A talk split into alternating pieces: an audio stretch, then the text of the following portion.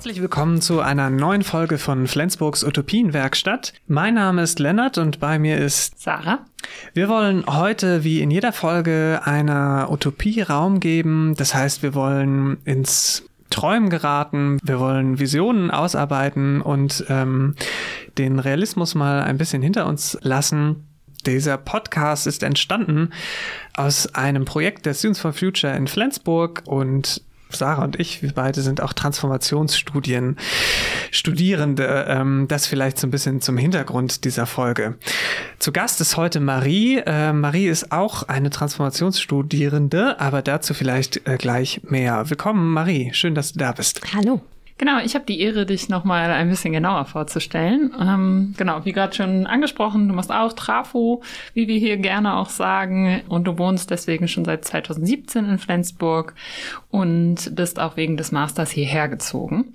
Du bist in der 108 aktiv, eine Initiative beziehungsweise ein Projektraum hier in Flensburg in der Norderstraße, wo es ganz viel unter, um Ernährungsthemen geht. Zum Beispiel ist die solidarische Landwirtschaft da angesiedelt, aber auch Foodsharing ähm, macht ab und zu Treffen dort. Außerdem bist du bei den postkolonialen Stadtrundgängen aktiv und hast die mit aufgebaut gerade nicht mehr ganz so, hast du gestern verraten, aber ähm, du bist da auf jeden Fall dabei gewesen oder ich habe auch einmal an einem bei dir teilgenommen tatsächlich. Genau, und du bist gerne draußen unterwegs. Und dein ursprüngliches Interesse, auch äh, für den Master zum Beispiel herzukommen, hast du uns gestern erzählt, war, äh, dich mit Wohnformen oder mit dem Wohnen auseinanderzusetzen. Mhm. Und genau darum soll es auch in der heutigen Folge so ein bisschen gehen. Genau, Marie, hast du noch was zu ergänzen? Habe ich das richtig dargestellt oder möchtest du noch was richtigstellen? Dann hast du jetzt die Chance dazu. Ich würde noch ergänzen, dass ich aus einer ja, weiß positionierten Perspektive spreche, die mit viel, vielen Privilegien einhergeht. Ansonsten erstmal nichts. Rund ums Thema Wohnen haben wir jetzt auch einen Infoblog für euch vorbereitet, den Lennart du einmal für uns vorstellst. In Deutschland wohnen die meisten Menschen zur Miete. Nur 46 Prozent der Wohnungen sind Eigentumswohnungen, wozu auch Einfamilienhäuser oder Doppelhaushälften zählen. Im europäischen Vergleich ist das relativ wenig. Die Zahl der Quadratmeter, die jede und jeder Deutsche bewohnt, steigt seit Jahren an.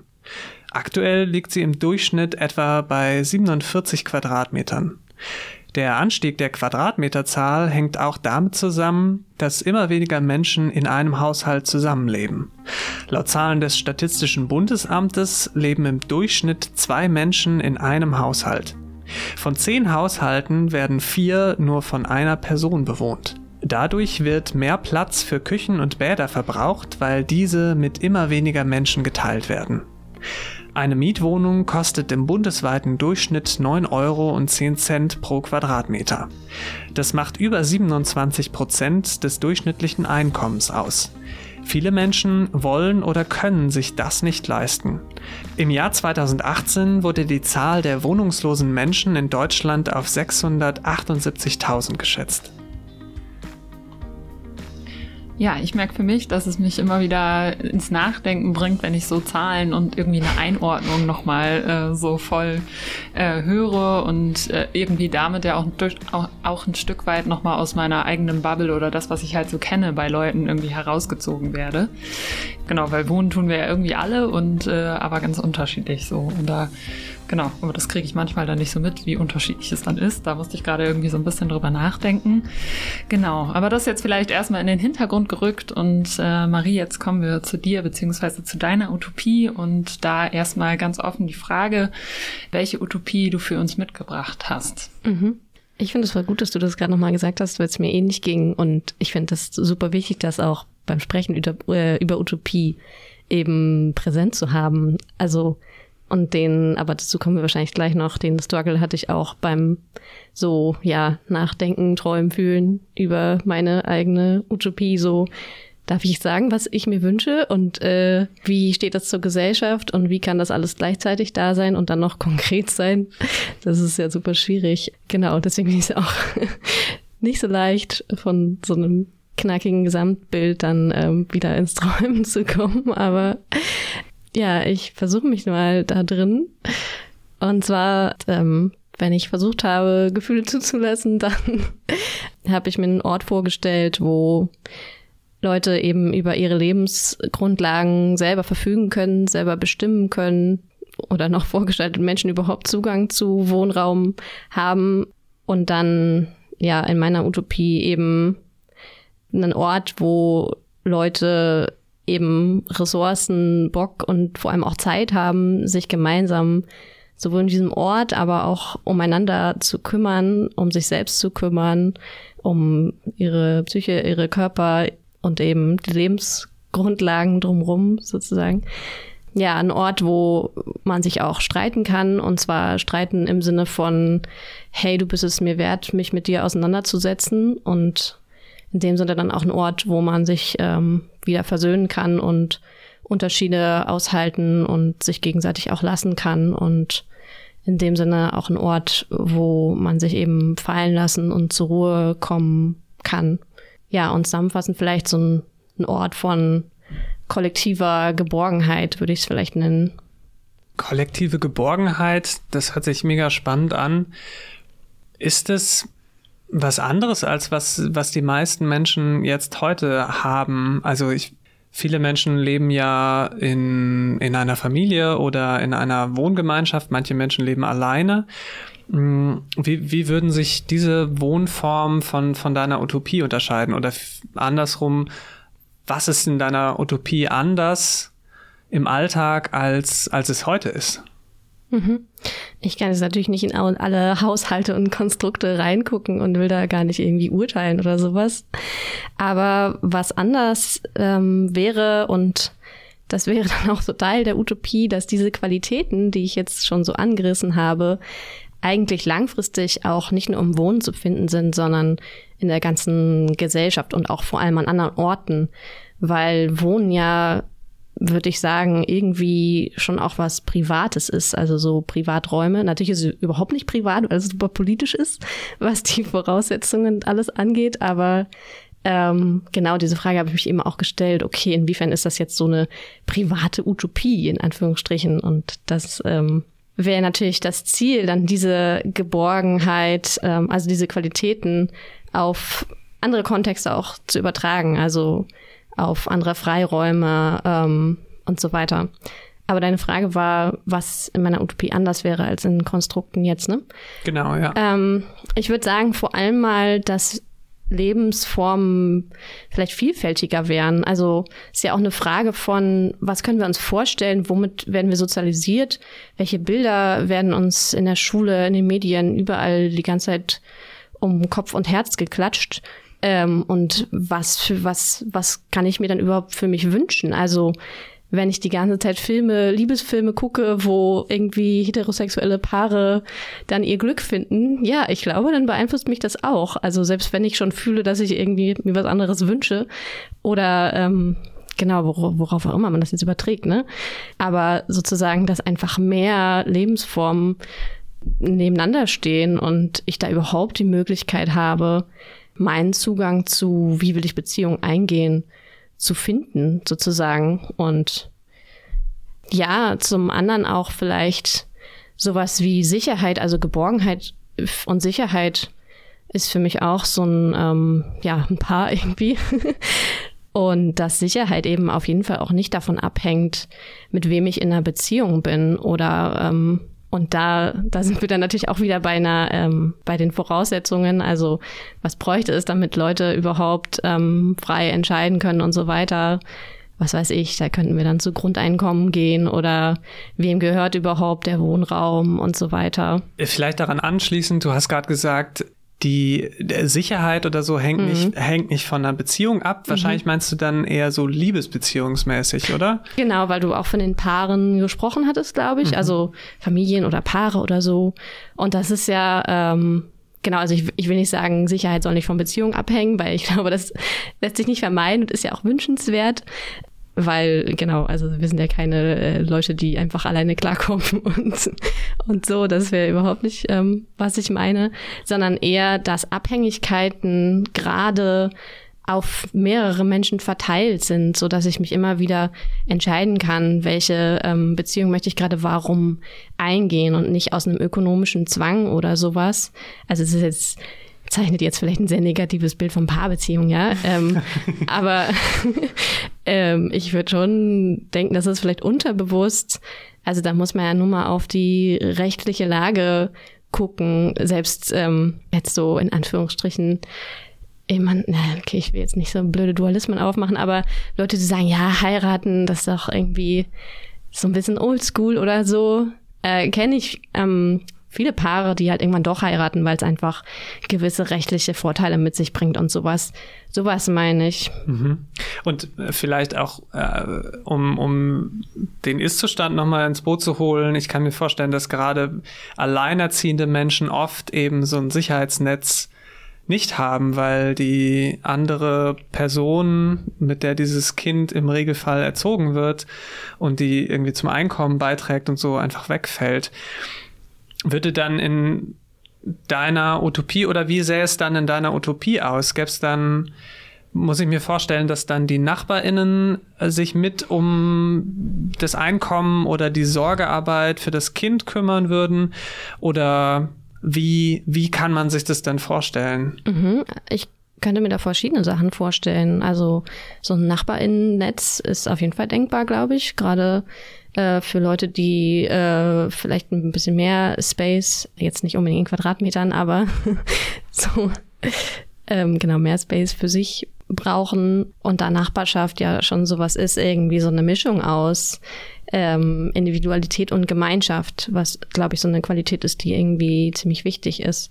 Ähm, und sich in verschiedenen Wohnformen halt äußern kann. Ne? Genau. Oder jetzt mal auf gemeinschaftliche Wohnformen bezogen, könnte das eine Wohngemeinschaft in einer WG sein, in einem Haus, es könnte ein Wagenplatz sein.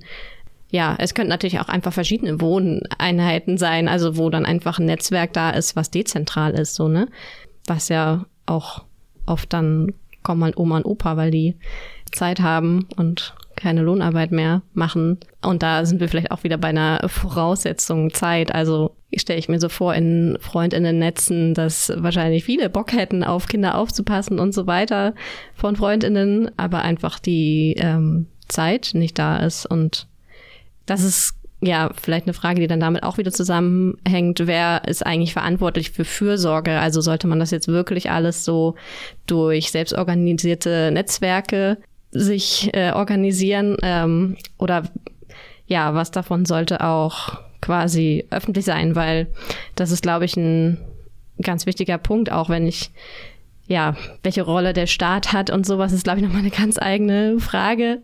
Ähm, aber es sollte, finde ich, nicht nur von privaten Beziehungsnetzen abhängig sein, weil eben sowas wie kollektive Geborgenheit oder Sicherheit oder sowas auf keinen Fall von der Gunst von Einzelnen abhängen sollte.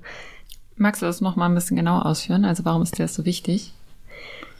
Naja, weil äh, Leute auch einfach äh, krass unterschiedliche Ressourcen haben. Also zum einen emotional, zum anderen zeitmäßig, je nachdem, was für Lohnarbeit sie halt machen müssen, was für eine gesellschaftliche Stellung sie halt ähm, haben, was ja irgendwie äh, sich auch niemand äh, aussucht. Also ich muss gerade so ein bisschen daran denken, oder ich könnte mir vorstellen, dass wenn alles von irgendwie ähm, individueller Zuneigung oder so abhängig ist oder man eben auf, ich habe den Begriff leider gerade nicht mehr parat, den du genutzt hast, aber von eben der Gunst quasi der mhm. anderen Person abhängig ist, dass da dann super schnell auch andere strukturelle Benachteiligungen ja, wieder reinwirken können, so. Und dann wiederum andere Menschen oder, oder Menschen im Allgemeinen benachteiligt ähm, werden können oder, ja. Ja. Ich glaube, was da halt ähm, einfach zentral, als zentral ist, die Punkte, dass halt sowas wie Sorgearbeit nicht vom Markt abhängen, also einfach eine ganz andere Stellung sowieso in der Gesellschaft haben sollte, ähm, eine ganz andere Stellung, eine ganz andere Anerkennung, auf keinen Fall vom Markt abhängen sollte, äh, wer welche Gesundheits, jetzt sind wir irgendwie beim Gesundheitssystem, aber wer welche Gesundheitsversorgung oder auch ansonsten halt Versorgung mit Bezug auf Kinder oder sowas kommt, ist ja auch nicht so, ne? Es gibt ja Kindergärten und und so weiter und so fort, ähm, auch wenn es da mit Sicherheit auch Unterschiede gibt und so. Aber ähm, trotzdem sind diese Berufe ja keinesfalls haben sie die Stellung, die sie in der Gesellschaft haben sollten. Das hat Corona ja ähm, auch nochmal gezeigt. Du hast jetzt auch viel davon gesprochen, was, was mit diesem ganzen Wohnthema zusammenhängt. Wenn ich so spontan an Wohnen denke, hm, denke ich an mein Zimmer, mein Bett, wie sieht meine Küche aus, äh, vielleicht noch äh, oder auf jeden Fall auch mit wem lebe ich zusammen äh, und dann streiten wir uns darüber, welche Zimmerpflanzen irgendwo stehen und wer die denn gießen muss oder wer den Müll rausbringt. Hm, aber für dich hängen, glaube ich, noch ganz viele andere Dinge damit zusammen. Was macht denn für dich gutes und gelungenes gemeinsames Wohnen aus? Mhm. Was mir gerade als erstes einfällt, was ich vorhin, glaube ich, gar nicht gesagt habe, war, dass man, also wenn man mit mehreren Leuten oder auch in einem Netzwerk wohnt, halt Ressourcen teilen kann, ähm, Fähigkeiten teilen kann, was, glaube ich, einfach, ja, super super coole Sache ist. Also so platt ausgedrückt, ich kann mir eine Küche teilen, ich kann mir ein Badezimmer teilen, ich brauche nicht fünf davon jeweils, weil alle alleine wohnen, sondern wir können irgendwie das alle zusammen machen und wenn, äh, ich weiß nicht, gekocht wird und eine Person nicht gut kochen kann, aber die äh, dafür vielleicht super, was weiß ich, Wäsche waschen oder so, ähm, dann können diese Fähigkeiten irgendwie geteilt werden oder Klamotten stopfen ist vielleicht Ich kann voll gut die, die Waschmaschine anstellen Sachen ja. aufhängen. Ja, genau. Ähm, ja. ja. ja, sowas zum Beispiel, genau. Also auch was die Flächennutzung äh, angeht und so weiter, wo dann wieder Flächenversiegelung dranhängt und bla bla bla. Genau, aber es kann, also genau, auf äh, so materieller Ressourcenebene auf jeden Fall. Und dann aber auch, und was, was ich glaube ich noch ziemlich wichtig oder gleich wichtig, keine Ahnung, wie wir es nicht hierarchisieren, ähm, finde, ist so dieses emotionale sich aufeinander einlassen, miteinander lernen und so weiter. Was nicht heißen soll, dass ein Zuhause oder ein, wie heißt das, Wohnort zu so einem Arbeitsort in Anführungsstrichen ähm, werden, also primär werden sollte, wo man dann nur noch Beziehungsarbeit und Arbeit an sich selbst und so. Dann sind wir, glaube ich, schnell auch wieder bei so einem Selbstoptimierungsding, was jetzt nicht meine Utopie wäre. Aber genau, ich glaube, in dieser und das haben wir am Anfang auch gehört, in so Gesellschaften, wo eben Individualisierung ähm, recht krass ist, so ähm, ist es, glaube ich, voll wichtig, dass Leute auch wieder lernen, sich aufeinander einzustellen, Sachen auszuhandeln, eben damit nicht alles über Geldbeziehungen und so weiter geregelt wird. Genau, also wenn wir davon weg wollen, ist es, glaube ich, ziemlich wichtig, überhaupt wieder, also wenn ich jetzt nochmal auf so eine Metaebene vielleicht bringe, so wenn wir halt weg wollen von ähm, einer Profitorientierung in der Wirtschaft auch hin zu einer Bedürfnisorientierung, wie es oft so schön heißt, ja, dann ähm, müssen wir uns auch mit Bedürfnissen auseinandersetzen, im Kleinen wie im Großen. Was bedeutet, erstens müssen Leute lernen, Bedürfnisse überhaupt wahrzunehmen, dann zu kommunizieren, auszuhandeln, was das bedeutet. Ja, so vielleicht und auch damit zusammenhängt eben die eigenen Grenzen. Also was kann ich eigentlich teilen? Weiß ich nicht, wenn wir jetzt Beispiel Klamotten nehmen oder sowas. Ähm, oder ja. Ich muss gerade an Zahnbürsten denken. Dafür werde ich immer komisch angeguckt, wenn Leute, also. Hm, die, die teilst du? gibt Menschen, mit denen ich meine Zahnbürsten teile, ja. Okay, aber ich glaube, das ist für viele sehr abschreckend. Ja. Ja. Genau, und wenn ich weiß nicht, ich rede jetzt noch mal kurz weiter, was ich im Sinn habe. Ähm, das ist auch so ein, so ein Motto von ähm, Menschen, Gruppen, Leuten, die sich zu Wohnprojekten zusammenschließen, die ich so kennengelernt habe, dieses nach Bedürfnissen und Fähigkeiten, was eigentlich von Marx kommt. Und ebenso, genau, wenn es um Alternativen geht, so vielleicht so ein Schlagwort ist bei ja, manchen Bewegungen auf jeden Fall. Und ähm, wie komme ich da jetzt drauf? Ah ja, genau. Äh, für mich dann solche Wohn Kontexte, also gemeinschaftliches Wohnen oder sowas, eben auch Räume sind, wo sowas wie andere Selbstverständlichkeiten eben ausprobiert werden können. Also wie wollen wir denn eigentlich uns organisieren im Kleinen und was kann man daraus lernen fürs Große oder sowas? Genau, wenn wir jetzt eben das nicht alles über Geld machen, weil man kann auch nicht alle Tätigkeiten über Geld ähm, organisieren, wenn wir jetzt an sowas wie die tägliche Kümmerei ähm, denken. Also klar, da kann man auch bestimmte Tätigkeiten ähm, outsourcen, wie sich eine, ähm, eine Putzkraft zu engagieren. Ähm, aber bestimmte Sachen kann man einfach nicht und ob das wünschenswert ist und unter welchen Bedingungen die dann wieder arbeitet. Und da kann man auch noch wieder ganz viel zu sagen. Aber deswegen ist das so ein Ausprobierraum auch, wie man sich halt organisieren kann und woran man das orientiert.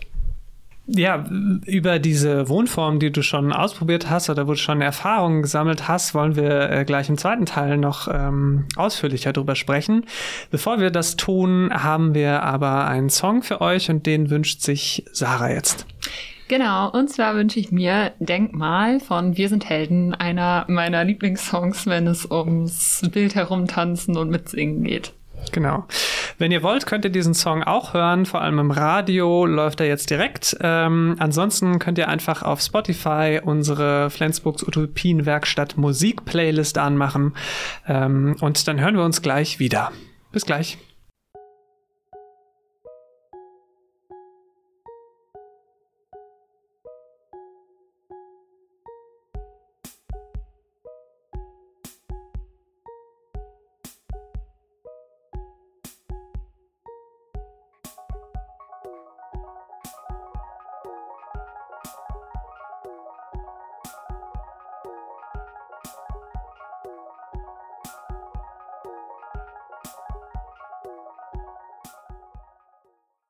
Willkommen zurück bei Flensburgs Utopienwerkstatt. Heute ist Marie bei uns zu Gast und wir haben gerade schon im ersten Teil äh, viel übers Wohnen gesprochen und welche alternativen Wohnformen, vielleicht auch abseits von dem, ähm, was wir häufig im Fernsehen oder so vorgelebt oder sehen können, es irgendwie noch geben kann und wie diese auch gestaltet sein können.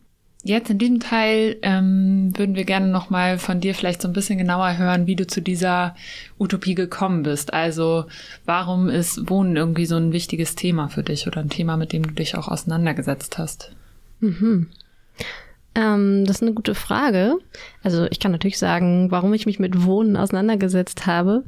Ich weiß bloß gar nicht, ob ich sagen würde, jetzt meine Utopie ist im Wohnen. So, das habe ich ja schon angedeutet. Dass ich glaube, da äh, kann man vielleicht so Qualitäten erlernen oder oder so, die sich dann aber nicht im Wohnen wiederfinden müssen. So, ähm, aber warum ich dazu gekommen bin, glaube ich, zu diesem Wohnthema und das auch immer so ein größeres Thema für mich geworden ist, ähm, dass ich so das Gefühl hatte, Wohnen ist so ein Raum von Ausprobieren, wie will ich eigentlich leben so. Ja, und ich muss zugeben, dass ich das irgendwie auch jetzt in den letzten Jahren wieder mehr in Frage gestellt habe oder auch aktuell, weil ich habe das Gefühl, dass so in meinem Freundinnenkreis es auch einige Leute gibt, die in den letzten Jahren so mit der Vorstellung rumgelaufen sind, ah ja, und dann gründen wir ein Wohnprojekt und das soll irgendwie Gemeinschaftseigentum sein, also gar nicht Gemeinschaftsbesitz sozusagen und so weiter und so fort. Und da gestalten wir dann halb öffentliche Räume und das ist auch nicht für, nur für uns und so weiter und so fort. Und gleichzeitig, ja, glaube ich, muss man auch aufpassen, dass man nicht all seine Energie in so einen Wohnkontext gibt und quasi erstmal zehn Jahre damit verbringt, den aufzubauen und irgendwie sich zu finden und was weiß ich. Und dann entstehen irgendwie so Inseln, die mit der Gesellschaft zum einen nichts mehr zu tun haben und zum anderen ja, könnte das ja also kritisch gesehen auch so so Inseln sein, wo eh schon privilegierte Leute, die eben die Zeit haben, sich so ein Netz aufzubauen und so weiter und so fort, sich halt zurückziehen. Im besten Fall äh, denke ich natürlich, dass man, ob das jetzt in der Wohnform ist oder nicht, sich halt so gegenseitig unterstützt, dass eben wieder Zeit frei wird für die eigentlich wichtigen Tätigkeiten, also sowohl Sorgearbeiten füreinander, für sich selbst, ähm, wie auch politische Arbeit, kulturelle Arbeit. Gibt es so ein Best-Practice-Beispiel für gutes Wohnen, das du selbst schon erlebt oder erprobt hast? Finde ich schwierig. Also mir fallen natürlich Orte ein, wo, wo ich coole Sachen erlebt habe oder coole Qualitäten, würde ich es halt irgendwie nennen. Aber jetzt nicht so der Ort, wo ich sagen würde, yo, das ist irgendwie ein cooles Modell. Aber ich glaube, das wäre auch nicht mein Zugang zu Utopie, irgendwie zu sagen, das ist ein Modell, was irgendwie für viele cool ist, weil ich glaube, dazu sind einfach die ähm, Bedürfnisse und Wünsche zu Lebensformen zu unterschiedlich. Also ich kenne auch Leute, die sagen, nee, ich habe voll Bock, alleine zu wohnen. So, ich will zu Hause nichts mehr arbeiten, äh, also Beziehungsarbeit oder irgendwas aushandeln oder so. Genau, vielleicht warum Wohnen für mich auch relevant ist, ist, weil im Wohnen so viel Alltag stattfindet. Und das ist, glaube ich, auch so das, was ich spannend finde, über Utopie nachzudenken, so vom Alltag heraus. Also äh, klar, Mobilität und sowas ist auch alles Alltag und wie bewegen wir uns fort und so. Aber Alltag fängt ja schon da an, ähm, keine Ahnung, Reproduktionsarbeit ist so ein Wort von, man muss immer wieder permanent seine Lebensgrundlagen, für seine Lebensgrundlagen sorgen. Das hat natürlich verschiedene Dimensionen was weiß ich, die Küche sauber halten, die Wäsche aufhängen, das sind so typische Reproduktionsarbeiten. Aber man könnte dazu natürlich auch noch ganz andere Sachen zählen und auch je nach Positionierung in der, in der Gesellschaft kann es natürlich auch sein, jo, für meine Lebensgrundlagen muss ich halt erstmal dafür sorgen, dass ich, muss ich halt erstmal einfach nicht abgeschoben werden oder so. Ähm, von daher ist es natürlich auch sehr unterschiedlich. Aber ähm, warum ich das spannend finde, das vom Alltag her auszudenken, weil das so vermeintlich selbstverständlich ist, diese unwichtigen Tätigkeiten, auf die vielleicht auch äh, niemand so richtig Bock hat. Aber ich so in meinem Umfeld beobachtet habe, das sind auch oft die Tätigkeiten, warum Leute dann nicht mehr mit Leuten zusammenwohnen, weil sie keinen Bock mehr haben, irgendwem hinterherzuräumen ja, ich, also ich finde, das ist nochmal voll die spannende Perspektive, irgendwie da drauf zu schauen. Das sind äh, irgendwie Tätigkeiten, die sehr viel so nebenher laufen und wir machen sie alle irgendwie. Und ein Stück weit wird es auch ja von uns ja auch erwartet, wenn es darum geht, dann wiederum arbeiten zu gehen und irgendwie dem System äh, ja Arbeit und Kapitalismus und Co irgendwie gerecht zu werden. Das wird aber alles eben ausgelagert ins Private und nicht gesehen und häufig ja eben auch nicht als Arbeit irgendwie anerkannt. Ich finde es auch spannend, dass das selten Teil des Wie will ich Lebens ist, also wie will ich Aufgaben organisieren, Aufgaben teilen, die nicht äh, direkt mit Arbeiten, Einkommen oder so zusammenhängen. Also es ist ein sehr spannender Gedanke, das irgendwie mit einzubeziehen. Aber darüber hinaus frage ich mich so ein bisschen, okay, aber ist dann die Utopie einfach, jeder soll so leben, wie es für sie oder ihn am besten ist? Mhm. Ende. ja, das wäre natürlich, ähm, geht glaube ich nicht. Also allein schon aus ökologischen Gründen halt nicht, ne? Wir haben schon über dass ähm, Leute immer mehr Fläche zum Wohnen verbrauchen und sowas. Das, damit geht natürlich auch eine Notwendigkeit einher, sich wieder mehr ähm, auszuhalten, sage ich jetzt mal. Und da sind natürlich dann gemeinschaftliche Wohnformen oder das heißt ja nicht, dass alle jetzt in einem Haus in einer Wohnung wohnen müssen, sondern es können auch Häuser sein, wo es verschiedene Wohnungen gibt und da eine gemeinsam geteilte Infrastruktur, aber man trotzdem Ressourcen teilt und und so weiter und so fort. Sei es eine Waschmaschine, die dann nicht jeder braucht, die am besten auch noch so gebaut ist, dass sie nicht äh, nach einer Weile kaputt geht und so weiter und so fort. Also genau, nee, würde ich nicht sagen, jeder soll einfach so leben, wie äh, sie er möchte, sondern Sorge ins Zentrum. Und das heißt nicht nur Sorge umeinander, sondern auch Sorge ähm, für die Natur. Und das bringt mhm. natürlich gewisse ähm, Veränderungen halt mit sich.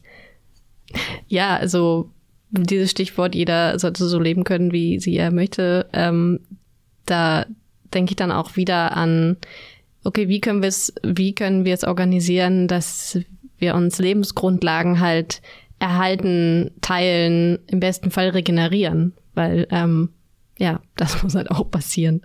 Und ähm, das ist auch insofern mit Wohnen verbunden, dass halt nicht jeder im Grün ohne irgendwen um sich rum wohnen kann oder so, sondern wir dann auch wieder mehr drüber nachdenken müssen, wo in der Stadt zum Beispiel sind Orte, die für alle sein sollten, wo halt niemand wohnen sollte oder Investoren irgendwie sonst was machen sollten oder sowas, sondern die halt Gemeingut sein sollten. Ähm, eine Frage, die sich für mich da anschließt, ist so ein bisschen, also ich bin selber auf dem Land aufgewachsen und da ist dieses Modell Einfamilienhaus ähm, sehr geläufig und auch ähm, kenne ich den Wunsch häufig zu sagen, okay, nee, aber ich möchte nicht irgendwie in der Siedlung wohnen, ich möchte für mich sein, irgendwo draußen, irgendwie in der Natur. Und ich frage mich, ähm, ob ob, also so, ne, ich sehe natürlich voll, dass es einfach mit mega viel Flächenverbrauch einhergeht, mit wahnsinnig vielen Ressourcen, die da irgendwie dann nochmal anders ähm, verlegt werden müssen, als wenn man in einem Reihenhaus oder in einer, was weiß ich, einem großen Wohnungsbau oder so lebt. Ähm, und trotzdem frage ich mich, ob das nicht dann also auch so eine Dominanz von Stadt wieder gegenüber dem Land ist. Inwiefern Dominanz? Mhm. Ähm, dass äh, genau das, das städtische Wohnmodell quasi auf ländliche Regionen ein Stück weit übertragen wird und gesagt wird, okay, nee, Einfamilienhäuser gehen halt nicht mehr. Ah, okay. Aber dass das vielleicht so ein, weiß nicht, nochmal tiefer verankerter kultureller Aspekt auch ist mit Wohnen auf dem Land oder auch ein Vorzug. Mhm. Gerade weil man ja auf, in ländlichen Gebieten ja häufig auch Nachteile gegenüber städtischen Gebieten hat. Mhm. Also so, ist nur so ein Gedanke. Ich weiß gar nicht, ob mhm. ich das selber so unterstützen würde, aber ähm, mhm. das frage ich mich manchmal und ich dachte, vielleicht hast du da da noch Gedanken zu? Mm, ja, also ich würde jetzt gar nicht sagen, es darf keine Häuser mehr geben, die von Leuten, von mir aus auch von Familien, ähm, bespielt werden. Also auch in der Stadt ähm, kann es natürlich geben. Ich habe bloß noch große Fragezeichen bei dieser Verteilungsgerechtigkeit.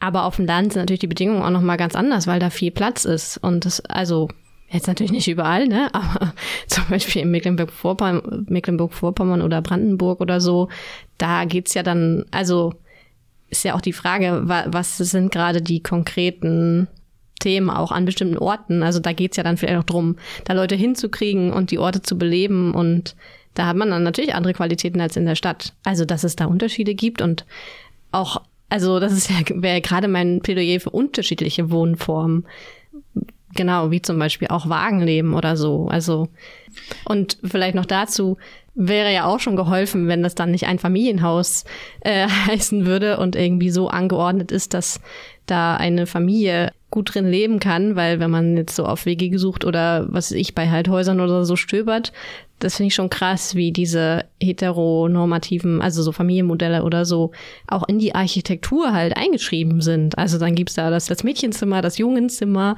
im schlimmsten Fall noch oder halt Kinderzimmer oder so. Genau, und da einfach zu überlegen, auch wie kann man architektonisch halt Häuser gestalten, dass sie halt für verschiedene Lebensformen attraktiv sind. Das ist ja auch ein spannendes Thema. Wie, wie sähe denn so eine Wohnungsanzeige dann in deiner Utopie aus? Also was, wie, wie kann man sich das vorstellen? Eine Wohnungsanzeige. Ja, das ist eine gute Frage. Also, dann wäre ja erstmal die Frage, wem gehört denn der Wohnraum? Also, wie ist das schon mal organisiert? Und wenn das jetzt Gemeinschaftseigentum wäre oder so, dann keine Ahnung, vielleicht die Anzeige, wer ähm, Bock hat, diesen Ort zu bespielen, zu pflegen. Also kommt auf den Ort drauf an. So soll der auch in Teilen für Öffentlichkeit zugänglich sein durch einen Veranstaltungsraum oder eine Küche für alle oder was auch immer.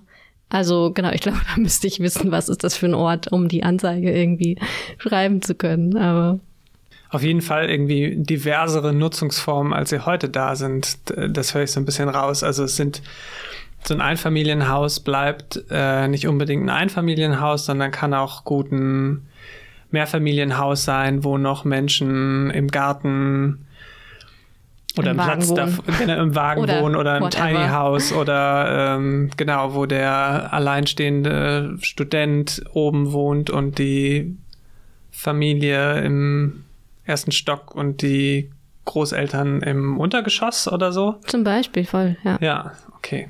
Und ähm, genau die Frage, die halt davor noch kommt, habe ich ja eben vielleicht ein bisschen angedeutet, wie sind eigentlich die Eigentumsverhältnisse? Also, wem gehört denn der Wohnraum? Ähm, und zwar hoffentlich keinen Investoren mehr, die irgendwie damit Spekulationen machen und dann mal eine Fassade renovieren und es nach fünf Jahren teuer weiterverkaufen, ohne überhaupt irgendwas äh, eigentlich für die Leute, die da wohnen, renoviert zu haben. Dann kommen wir jetzt schon zu unserer zweiten Pause äh, und dafür hast du dir noch einen Song ausgesucht, Marie, und für uns mitgebracht. Ja, ähm, This is the Life von Amy McDonald, weil mich da immer meine alte Mitbewohnerin erinnert. Und ich den nur im Radio höre. Voll schön. Gut. Dann können alle, die uns bei Spotify hören, wieder auf die Playlist umschalten und alle anderen hören den Song jetzt direkt im Radio. Bis nachher.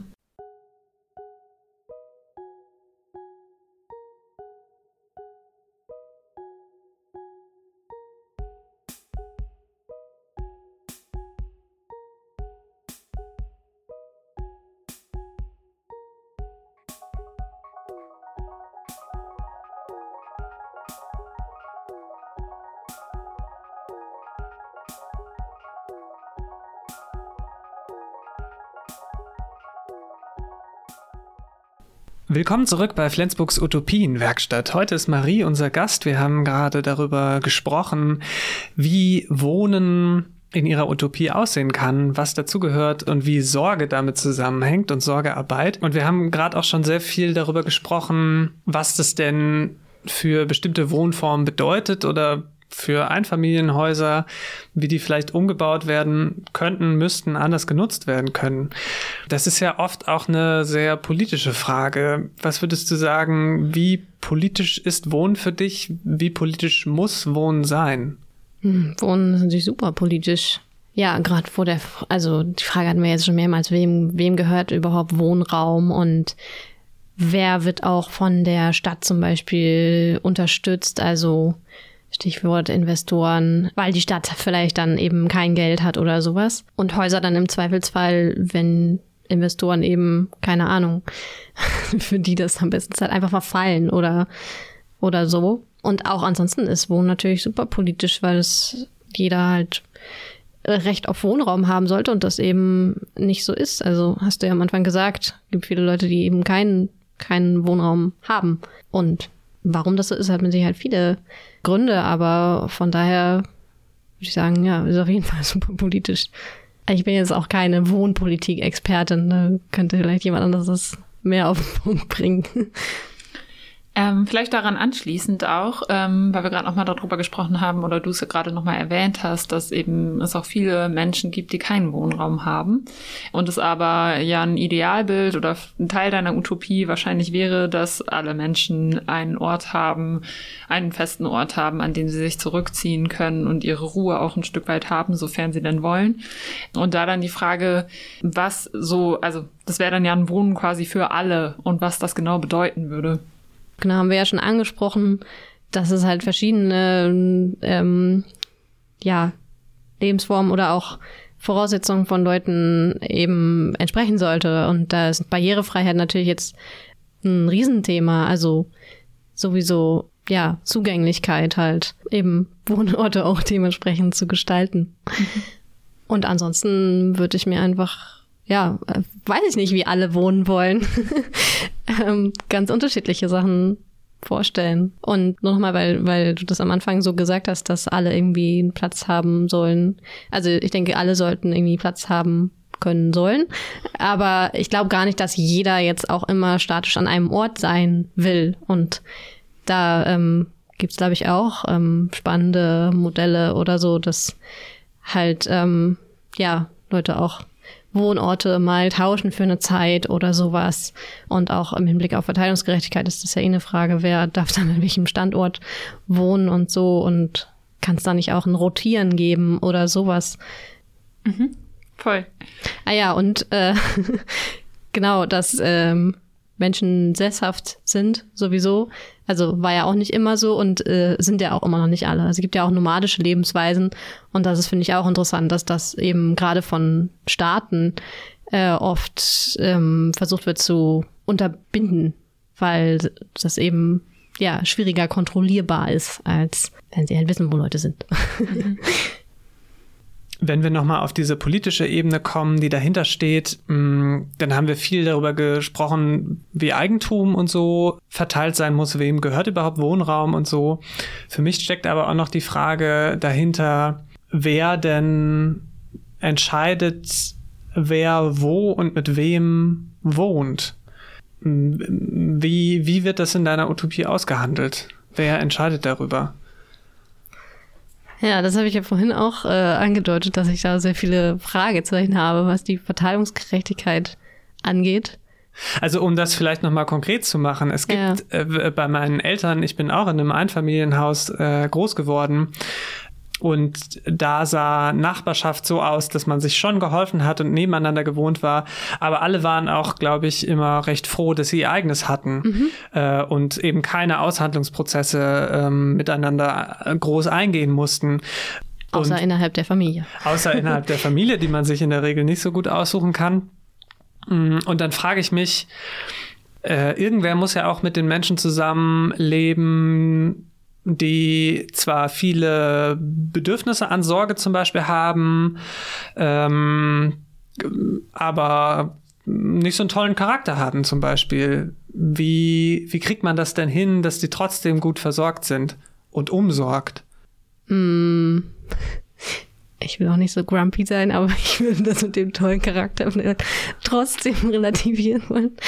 Also keine Ahnung, die einfach andere Bedürfnisse haben als also die, ja, mit denen Leute nicht gut klarkommen oder andersrum oder mhm. sowas. Wer, wer wohnt das, denn mit den Arschlöchern zusammen? wer sind denn die Arschlöcher? In meiner ja, Utopie gibt es keine Arschlöcher. Ach so, okay, aber also, ich, mh, hm, das ist Also im Sinne von Arschloch ist für mich halt so ein, ein Label, was jemand, also das ist ein Stempel. Mhm. Also du glaubst, dass alle hm, aber also es gibt ja Menschen, die finde ich unsympathischer und Menschen, die finde ich sympathischer. Und ich Auf würde immer nur mit den Menschen zusammenwohnen, die ich sympathisch finde. Aber finden dann alle Menschen, die, und es gibt bestimmt auch ganz viele Menschen, die mich unsympathisch finden und das ist ja voll gut so. Aber vielleicht gibt es ja auch Menschen, die von den meisten Menschen als nicht so sympathisch empfunden werden. Mhm. Und mit wem wohnen die denn dann zusammen? Also ist natürlich die Frage, wollen die überhaupt mit wem zusammen wohnen so? Mhm. Also man kann ja nicht nur Kontakt haben im Wohnen sozusagen und das habe ich ja vorhin auch versucht so ein bisschen stark zu machen, dass auf jeden Fall immer Individualität und Gemeinschaft ähm, Platz haben sollte und je nach Bedürfnis halt mehr oder weniger, ne?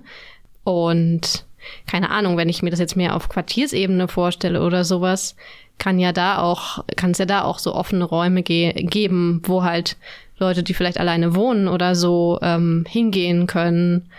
Genau, weil eben da dann nicht immer Sympathie sozusagen der Träger sein muss, sondern da kann man hingehen und dann schnackt man vielleicht mal und wenn man keinen Bock hat, dann schnackt nächstes Mal jemand anders mit der Person oder sowas. Also es ist natürlich die Frage, auf welcher Ebene man sich unsympathisch findet, ne? Ich, also, da, das, ähm, der kann natürlich auch sehr kritisch sein, auf jeden Fall. Aber grundsätzlich sollte es natürlich auf Freiwilligkeit beruhen. Und ja, das knüpft aber, glaube ich, auch nochmal an Fragen an, die wir vorhin aufgeworfen haben. Also, wie sind Leute versorgt? Und also ich glaube auch, dass da immer Leute übrig bleiben und so weiter. Und das ähm, ist natürlich die Frage. Also, keine Ahnung. Das könnte natürlich Berufe geben, sozusagen, die das irgendwie so ein bisschen versuchen aufzufangen. Also Sexarbeit ist ja auch ein Beruf, Manche Leute nehmen auch Sexarbeit in Anspruch, äh, um nur zu kuscheln oder so zum Beispiel. Mhm. Also auf jeden Fall eine ganz wichtige emotionale Arbeit, ohne das jetzt verklären zu wollen. Es gibt natürlich auch da Bedingungen und sowas, die alles andere als cool sind. Aber genau, da sollte es einfach im Sinne von veränderte Sorgestrukturen natürlich auch ganz andere Angebote geben. Also, dass Leute das eben professionell machen, ähm, Seelsorge zu geben. Keine Ahnung, Kirchen haben ja früher noch mehr auch solche Funktionen zum Beispiel eingenommen und das muss ja gar nicht religiös sein. Also, dass es einfach Leute gibt, wo klar ist, da kann ich hingehen. Genau, aber die Leute, die da sitzen, wissen auch, ich gehe irgendwann wieder nach Hause und so. Mhm. Ja, mega spannend.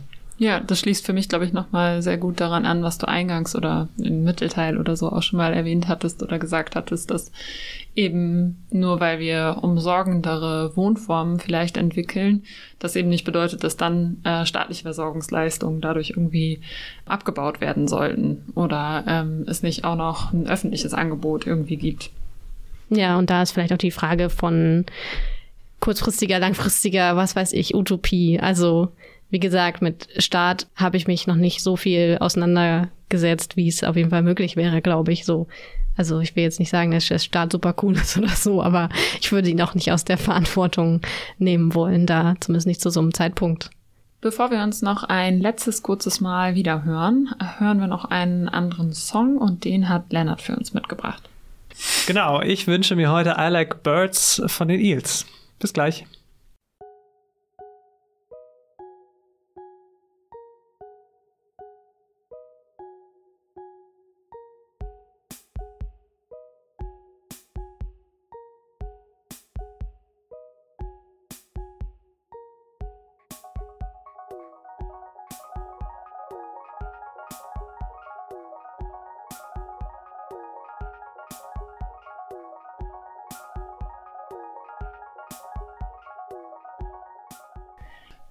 Letztes Mal noch ein kleines herzlich willkommen zurück bei Flensburgs Utopienwerkstatt. Bei uns war heute Marie zu Gast und hat ähm, mit uns gemeinsam viel übers Wohnen nachgedacht, wie wir zusammenleben können, anders zusammenleben können ähm, und aber auch vielleicht im Kleinen nochmal Dinge fürs Große einüben können.